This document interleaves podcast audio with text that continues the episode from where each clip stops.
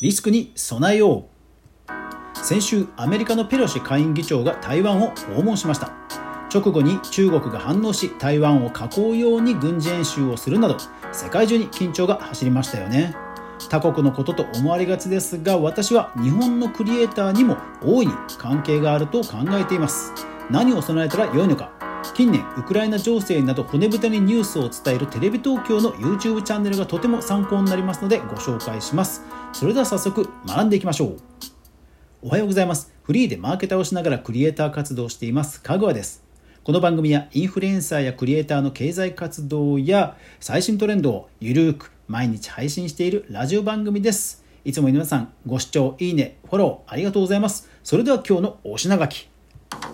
台湾有事とは？コストの増大と値上げに向き合う。100円ショップに手芸用品を卸すあるメーカーの話です。はい。今日はちょっとですねオープニングからあれ？なんか違う番組聞いたっていうぐらいまああの全然違うね切り口の出だしでしたが、えー、皆さんどんな感じしましたか？まあ早速ですねその YouTube チャンネルご紹介しましょう。解説尖閣半導体シーレーン台湾有事はなぜ日本の有事なのか。はい。あの実はですね最近そのまあウクライナの情勢の頃から私見始めたんですけどこのテレ東ビズという YouTube チャンネル現在登録者数154万人いる人気チャンネルなんですがかなりね骨太なニュース配信をしていてすごくね見応えがあって私よく見てるんですよ。いやで今回のこの回この回もえっ、ー、とね30分30分まるまるこのことについて、えキャスターの方が話していると。であとウクライナの時も、え豊島キャスターかな？豊島キャスターがものすごくこう分かりやすく解説をしていてあの腹落ちをして、えー、ニュースとかがすごく分かりやすくなったっていうのもあってあの本当ねあのよく見ています。ですからニュースはこれとあの野村貴文さんの「ニュースコネクト」とか、うん、などを見てます。ニュース野村貴文さんの「ニュースコネクト」も日曜版はねさらにあの拡大版でねあのゲストの方も来てより深く掘り下げるんで本当ねあの本当になんか時短になるんですよねやっぱりいいニュース番組を見つけるとね。はい、でそこで、え台湾有事について語っていたんですよね。で具体的なリスクとしては4つ挙げていて、えー、まあ本当に有事が起きたら日本はそのポーランドのようにまあ難民を受け入れたりですとかあとは当然その米国の補給などの、えー、港を開放したりですとか、まあ、それなりにこう近くの国として何かしら関わってくるだろうと。であとはシーレーン、えー、まあ輸送する貨物のねあの海の航路が当然閉ざされますのでその辺が関係してくるそして半導台湾の半導体供与に影響供給に影響してくるそれからあと中国にいる日本企業への制裁という4つを挙げていました。はい、でまあそのコロナ禍でもえクリエイターやハンドメイド作家さんに影響すると思われる2つを見ていきます。えまずはシーレン封鎖ですね。えまあ、いわゆるその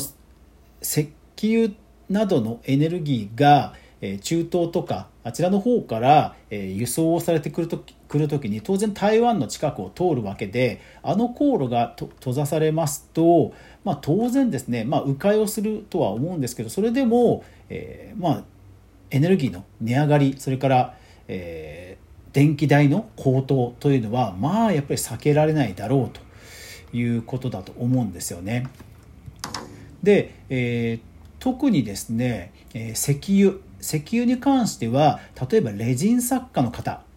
はい、こちらの記事があります。え日経新聞3月7日の記事です。三菱ケミカル4月1日出荷分よりレジンアクリルシート値上げです。はい、でどのぐらいの値上げ幅かというとアクリルペットアクリルライトが20%増と4月1日の出荷分よりということですね。えーまあ、やっぱり原油価格等の原油とあとそのえっと、原材料費とともにその製造コストや輸送コスト、もろもろ含めてやっぱり2割ということを日経新聞は報じています。はい皆さん自分のこうハンドメイド作品で今後2割値上げをせざるを得なくなったとしたら、まあ、どういうこう、ね、説明をして値上げしますか？もしくは2割値上げしたとしても納得をしてもらえる少しハイブランドな商品をもしくは開発しますか？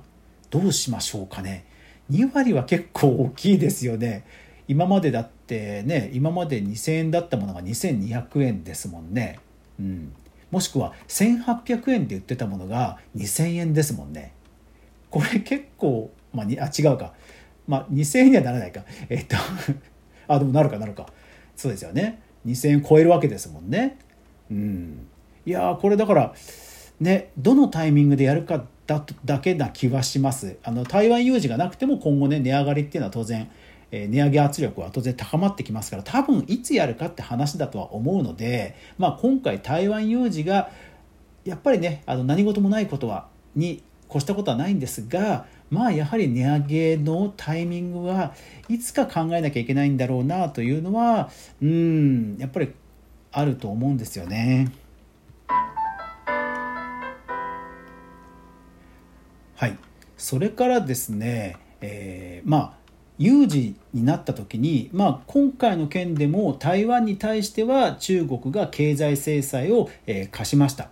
で実際に有事が起きたら今度は当然その関係国アメリカやそれから協力などをする日本などにも影響が来るのはまあ間違いないとそういう時にやはりですね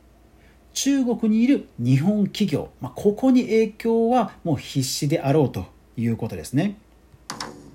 特にやっぱ怖いのは本当にもう制裁が具体的にかけられてあとなおかつ当、ね、現地の人が拘束されちゃうとかもう究極そういうところまで多分ある可能性はまあ考えて考えざるを得ないっていうところもある、うん、出てくると思うんですよね。はい、そうした時に例えば、えー、100円ショップなどで資材や素材を調達しているハンドメイド作家さんもいらっしゃるんではないでしょうか。えその時にですねハンド、えー、と100円均一などのえ資材や何か商品といった時に、まあ、中国でね製造しているですとかそういったメーカーさんもね結構あると思うんですよね。はい、でそちらがそのそれに関する記事がこちら。はい、NHK 公式サイトのこちらは4月13日の記事なんですが中国100均の里とはです。はい、こちらはですね、ある、えー、ある100円 ,100 円ショップに卸しています、えー、なんというメーカーだったかな、えー、と、滋賀県滋賀県の、えー、ある国内メーカーさんなんですけども、えー、和雑貨や手芸用品の輸入製造を手掛けるボンテンという会社の取材、えーと、インタビュー記事です。でこの会社は、え、中国の、まあ、やはりその賃金が安いところのメーカーと提携して商品を仕入れたり、まあ、製造をね委託していたということなんですよね。でまあただこのメーカーに関してはもう、えー、現状現状もうその中国自体がその、えー、中国自体がそもそもこう裕福になってきていてそして技術力も上がってきていて今は日本の100円ショップに卸すよりはもうお、えーと、欧州？欧州のブランドとかにもうその手芸用品とかを、えー、卸すというように、まあ、成長してきていってしまって今回の台湾有事とは関係ないんですけども日本への100円ショップへの、出荷は、徐々に、はい、取引が減ってきたというただニュースではあるんですがとはいえ、はい、こういうふうに中国の企業と取引をしていて、まあ、現地法人現地法人などをしているもし素材メーカーそれから100円ショップなどのメーカーそれから関連する企業などがあればまあ当然そこからそういうリスクを避けて中国から一旦こう引いてくるっていうこともありえるじゃないですか。そうするとまあ結果としてその拘束とかされないにしても、まあ、日本で売られてるその資材や素材とかがまあ値上がりするとまあ、高騰するもしくは本当にその品物が買えなくなるっていう可能性だって、まあ、ゼロではないと思うんですよね。やっぱりそういう、えー、っと物流や物流などの、えー、もうそういう仕組みがですね整わなければやっぱり立ち行かなくなりますのでまあその辺りもどうするかというところもまあシミュレーションはしておくことに越したことはないんだろうなというふうには思います。実際え先ほど、え前半で申し上げたテレ東の、え動画の中でも、まあ、かつては、まユニクロのようにこうグローバリゼーションで世界に向けて世界の一番コストの安いところで製造して、えコスパを良くした商品を世界に売っていくというグローバリゼーションが叫ばれていたんだが、まあ、今後はですねそのやっぱりそういった地政学的なリスクを避けるために、えリスクを避けるためにセグレゲーション分離型と呼ばれるやはり企業活動が、えー、まあ、をせざるを得ないんだろうなということを言っています。ですからこれ台湾有事にとどまらずやっぱり今後の流れとしてはやっぱりそういう流れがおそらく出てくるのはま,、えー、まあ必須だと思われますので必死だと思われますので、まあ、ハンドメイド作家さんに限らず、えー、海外と、えー、海外のマーケットと影響があるそういう、えー、クリエイター活動をしている人は、はい、何気に今回の件で、えー、シミュレーションしておくのはいいんではないでしょうか。この番組では、えクリエイターやインフルエンサーに役立つ情報をかぐわが毎日ピックアップしている中から厳選してお届けをしています、えー、何か番組に対して質問やご要望などある方はラジオトークスタンド FM の方はレター機能そして、えー、ポッドキャストの方は概要欄にあります Google の匿名フォームなどからぜひぜひ、えー、ご意見質問いただければ幸いですというわけで今日も最後までご視聴ありがとうございました。以上クリエイターエコノミーニュースかぐわでした。それでは皆さんいってらっしゃい。